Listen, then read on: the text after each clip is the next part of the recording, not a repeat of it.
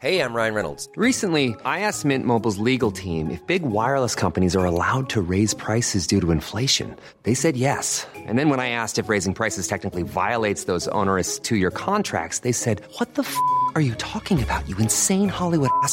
So to recap, we're cutting the price of Mint Unlimited from $30 a month to just $15 a month. Give it a try at mintmobile.com slash switch. $45 upfront for three months plus taxes and fees. Promo rate for new customers for limited time. Unlimited more than 40 gigabytes per month. Slows. Full terms at mintmobile.com. Les amis, bienvenue. J'espère que vous allez tous très bien et très content de vous retrouver pour cette nouvelle vidéo. Le FC Bleu, je vais m'expliquer rapidement sur le concept. Je trouve qu'on a eu une trêve internationale très riche, très divertissante, marquée notamment par la victoire du Maroc contre le Brésil 2-1. Il y a quelques semaines, je consacrais toute une vidéo à la suite, les perspectives de ce Maroc de Regragui en 2023. Je la mettrai en description. La Belgique l'a emporté contre l'Allemagne et a remporté son premier match aussi de qualification contre la Suède 3-0. Des débuts réussis pour Domenico Tedesco à la tête des Diables Rouges, ça aussi. Il y a une vidéo qui est sortie il y a quelques semaines, je vous la mettrai également en description. Et par exemple, hier soir, victoire 2-0 de l'Écosse contre l'Espagne, un doublé de Scott McTominay face à une très très pauvre Espagne quand on regarde ce 11. Et alors que cette trêve se conclut, marquée également par le 6 sur 6 de l'équipe de France, je trouvais que pour faire la passerelle entre le foot de sélection, auquel on dit au revoir provisoirement jusqu'en juin, et le foot de club qui reprend ses droits ce week-end avec un week-end assez extraordinaire, bah je me disais qu'on pouvait faire un sujet un petit peu différent. L'équipe de France, si c'était un club, gagnerait-elle la Ligue des Champions? Si on prenait la dernière liste de Didier Deschamps, celle-ci, et qu'on considérait que l'équipe de France était un club, le, FC Bleu, le France FC, où est-ce que ce club se situerait parmi les autres clubs européens? C'est une question qui m'intéresse parce que je trouve qu'on a tendance à voir les sélections comme bien en dessous du niveau de jeu des clubs. Et à bien des égards, c'est vrai. Elles peuvent pas recruter par exemple, elles sont limitées par définition qu'à une seule nationalité et dans notre foot globalisé où le talent il peut venir aussi bien de Norvège que du Nigeria, il peut venir aussi bien de Corée du Sud que de Géorgie, un seul pays sur 200, forcément, forcément c'est une vraie contrainte. Pourtant, malgré ça, je trouve que cette équipe de France est suffisamment forte pour boxer dans la catégorie des top clubs. Et alors la question c'est où? Est-ce qu'ils sont un peu à la lisière du top 10, top 10 même, top 5 voire top 1, favori pour la victoire finale en Ligue des Champions? C'est la question à laquelle j'ai envie de répondre aujourd'hui. Et pour éclaircir, pour préciser, je vais considérer que les joueurs sont dupliqués. Par exemple, c'est pas parce que nous on a Kamavinga et Chouameni en équipe de France que le Real Madrid les perd. De la même manière, le Bayern aurait encore Upamecano, Coman, Pavard, etc. Mais voilà, demain un nouveau club est créé, le FC Bleu, et il participe à la saison, disons 2023-2024. Est-ce qu'il gagne la Ligue des Champions? Est-ce qu'il a l'effectif pour? Alors, on va procéder ligne par ligne et regarder d'abord les gardiens, où là je vois tout de suite le gros avantage d'une sélection, c'est que tu choisis souvent trois gars qui sont titulaires en club. Donc déjà, le numéro 1, Mike Maignan, Mike Lemur Maignan, déjà, je pense que c'est un des trois meilleurs gardiens d'Europe.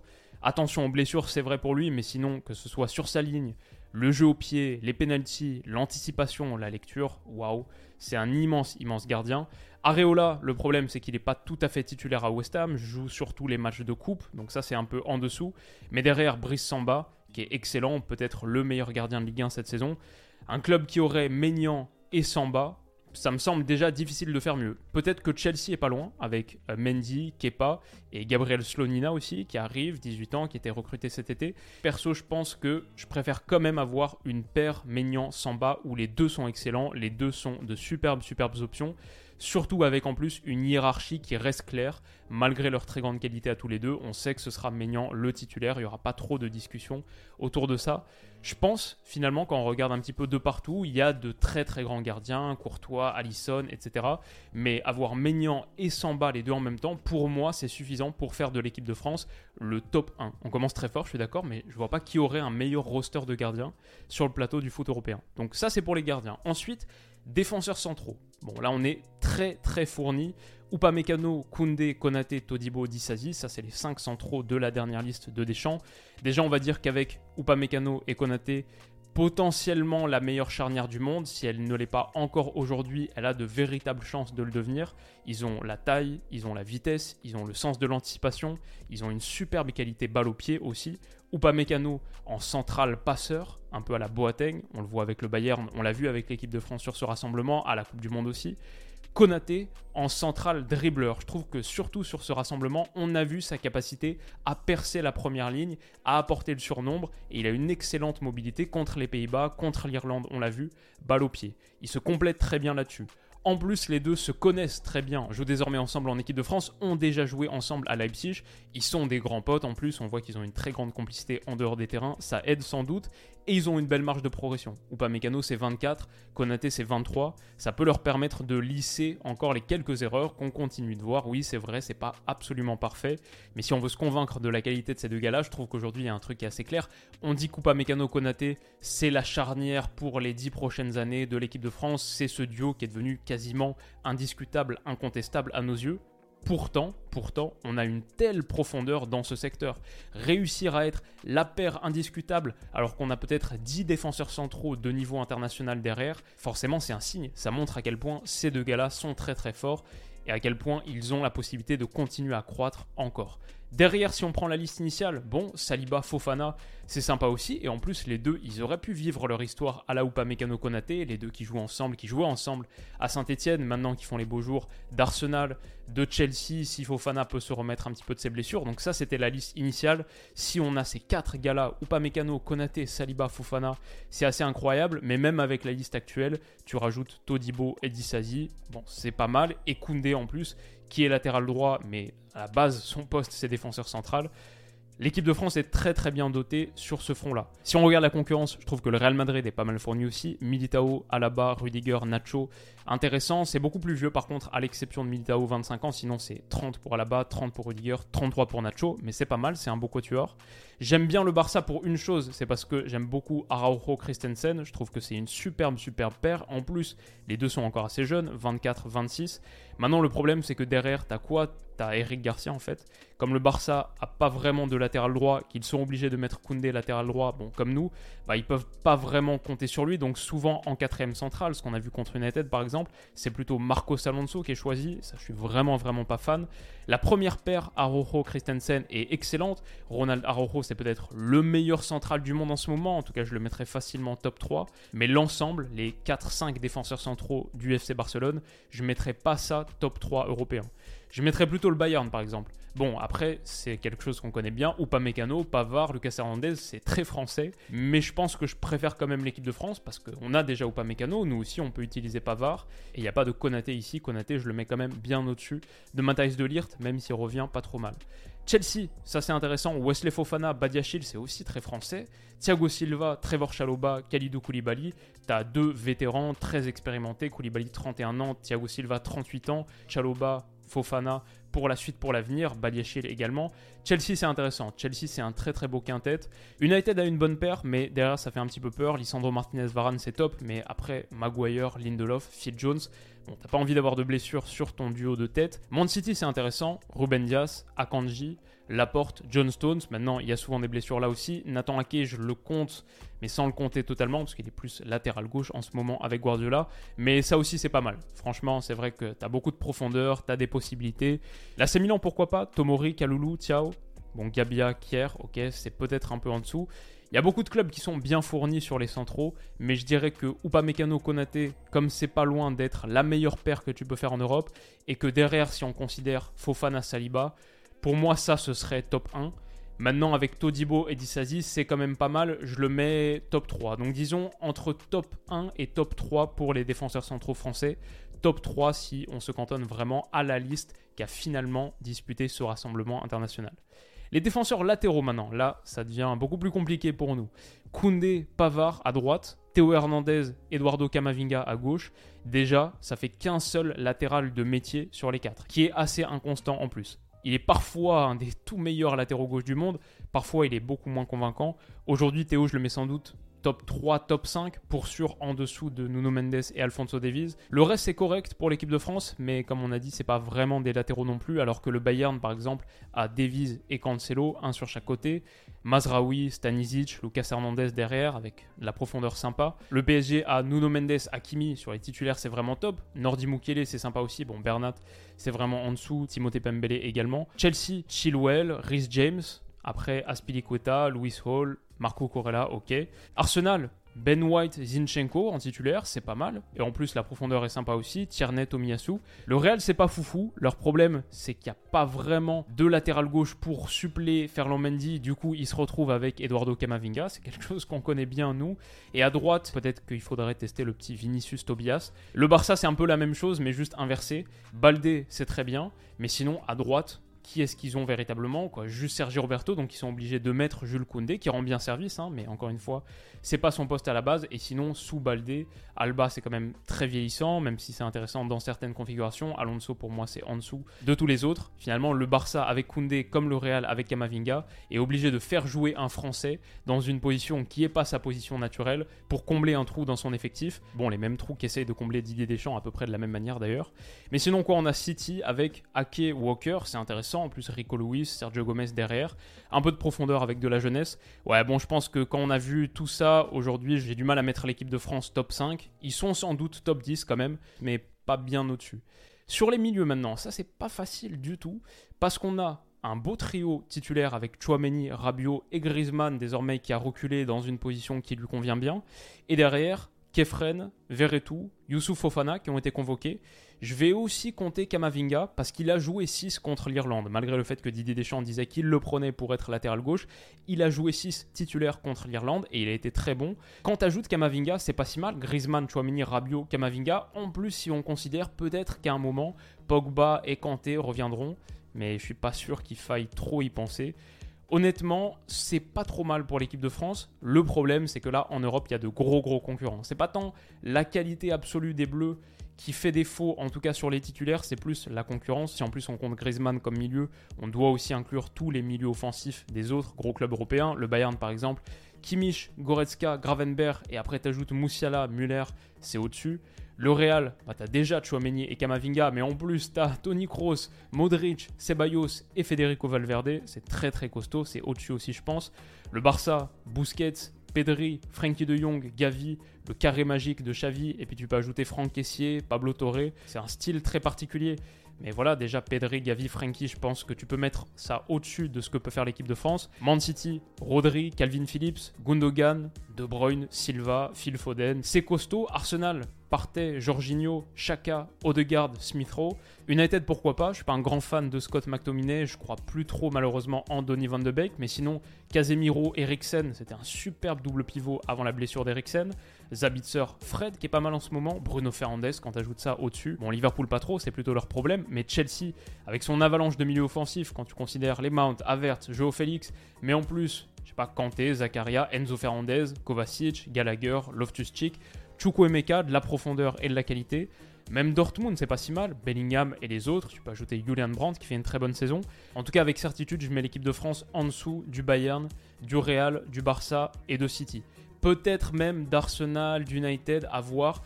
Je pense que l'équipe de France, son entrejeu est top 5 max. C'est déjà pas mal, hein mais top 5 max, ça peut manquer un petit peu de profondeur derrière la qualité des titulaires, surtout si Pogba et Kanté ne reviennent pas, et on prend plutôt cette direction, j'ai l'impression. Les ailiers maintenant, les offensifs de côté, on a donc Kylian Mbappé, Kingsley Coman, Moussa Diaby. Et sinon, Randall Colomboigny et Marcus Thuram, je les ai inclus parce qu'ils peuvent jouer dans ce rôle. On a vu Colomboigny à droite, Marcus Thuram, tu peux le mettre à gauche aussi. Alors, il manque Ousmane Dembélé, c'est vrai, mais pour moi, même en l'état, ça va être extrêmement difficile pour n'importe quel club de rivaliser à partir du moment. Peut-être qu'on n'a pas la plus grande profondeur, pas la plus grande qualité sur les deux postes, les deux ailes, mais à partir du moment où tu as Kylian Mbappé, forcément ça va être dur de faire face quand tu sais que le club qui possède Kylian Mbappé, c'est ça son secteur offensif. Donc pour moi, il ne peut pas rentrer dans le débat, il ne peut pas rentrer dans la discussion.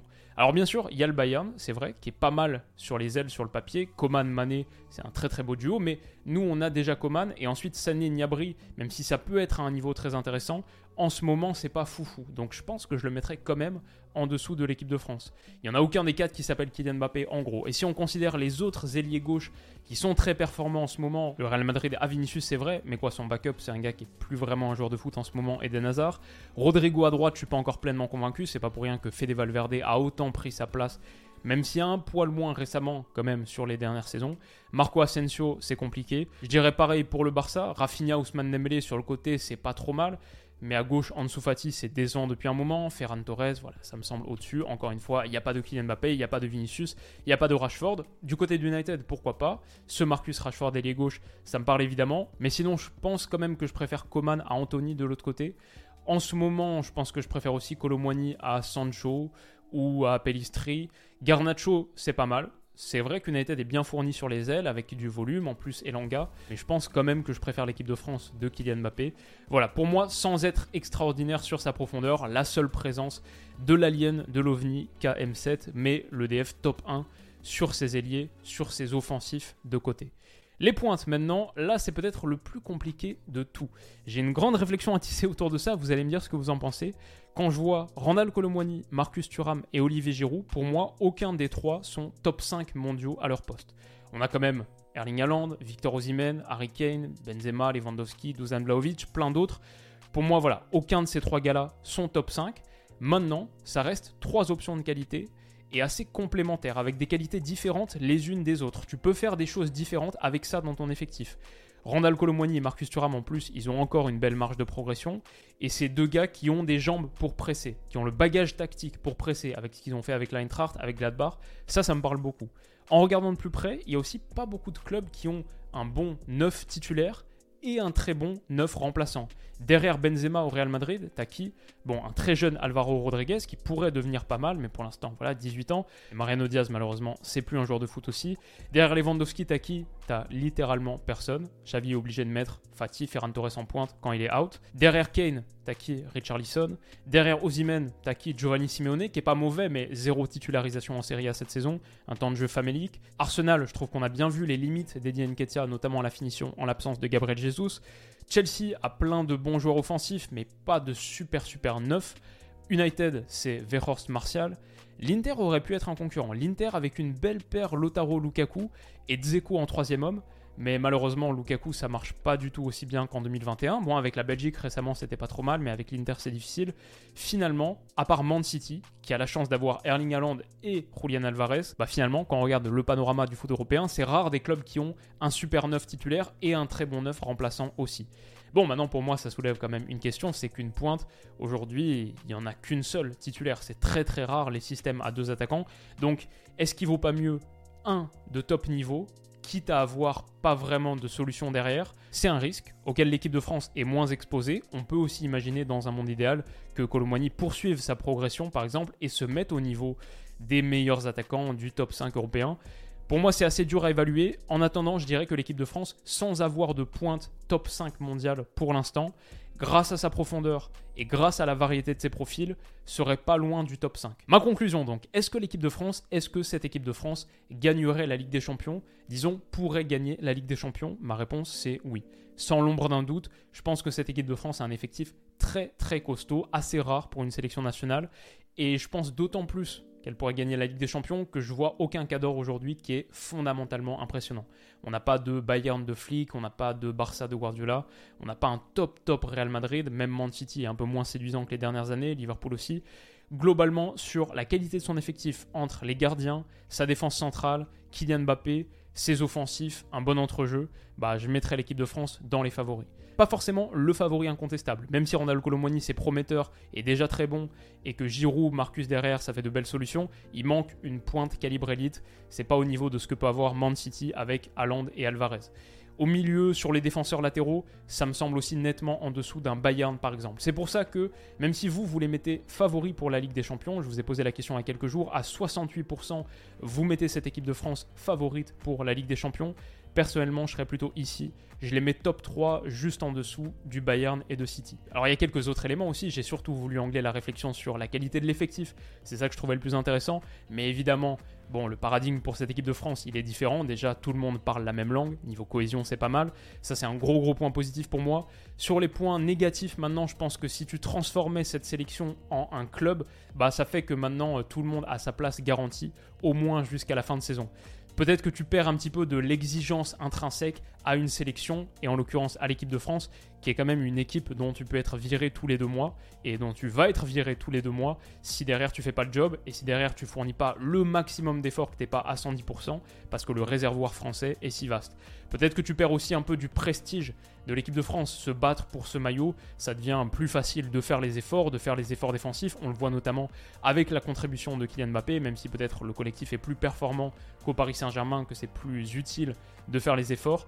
Je pense que cette motivation intrinsèque à ce maillot-là, elle aide aussi à se transcender, et peut-être qu'en club, ce serait un peu moins le cas. Il y a aussi la question d'idée Deschamps. Est-ce qu'il serait un bon coach de club? Pour l'instant, il a prouvé quand même en sélection. Est-ce qu'il serait un bon coach de club? Face au club, faut jouer un meilleur foot, un foot plus accompli, plus abouti et plus sophistiqué. faut faire plus de choses. Ce serait intéressant à voir. Et pour finir, sur une note un peu amère, perso ça me rend triste, je suis pas supporter du PSG, mais j'aimerais les voir beaucoup plus performants. Le fait qu'on ait cette équipe de France qui pour moi serait top 3 des clubs européens, ça met quand même d'autant plus en lumière les échecs de recrutement du Paris Saint-Germain. Tous les gars qui sont dans cette équipe de France auraient pu appartenir au PSG. Aurélien Chouameni, Dayo Mécano, il n'y a rien qui les empêchait à un moment d'être des joueurs du PSG, de cibler le bassin Île-de-France, même de faire de l'ensemble du territoire français un pays si jacobin, si centralisé, d'en faire le vivier du Paris Saint-Germain. Le PSG aurait dû être très proche dans l'effectif de cette équipe de France. Le PSG aurait dû nourrir les Bleus comme à un moment le Barça a nourri l'Espagne et ça ressemblait quasiment à la même équipe, ce qui s'est passé avec plein d'autres sélections par le passé aussi. Voilà, dommage. Qu'est-ce que vous pensez de cette équipe de France? Est-ce que vous la mettez top 3, top 5, au-dessus, en dessous? Dites-moi tout ça en commentaire. Est-ce que vous voulez qu'on fasse cette vidéo avec un autre pays aussi? Et est-ce qu'il y a un pays dont la liste vous semble plus forte que celle qu'on a présentée là de l'équipe de France? Une sélection qui pourrait être encore plus haute que le top 3, au-dessus du Bayern, au-dessus de City? Ou est-ce que l'équipe de France est, sur son effectif purement, la meilleure sélection actuellement du football mondial? Dites-moi tout ça en commentaire, on se retrouve très vite pour une prochaine vidéo, très très vite, elle arrive extrêmement rapidement. Soyez à l'affût et en attendant, je vous souhaite de passer une excellente journée. Prenez soin de vous et à bientôt. Bisous.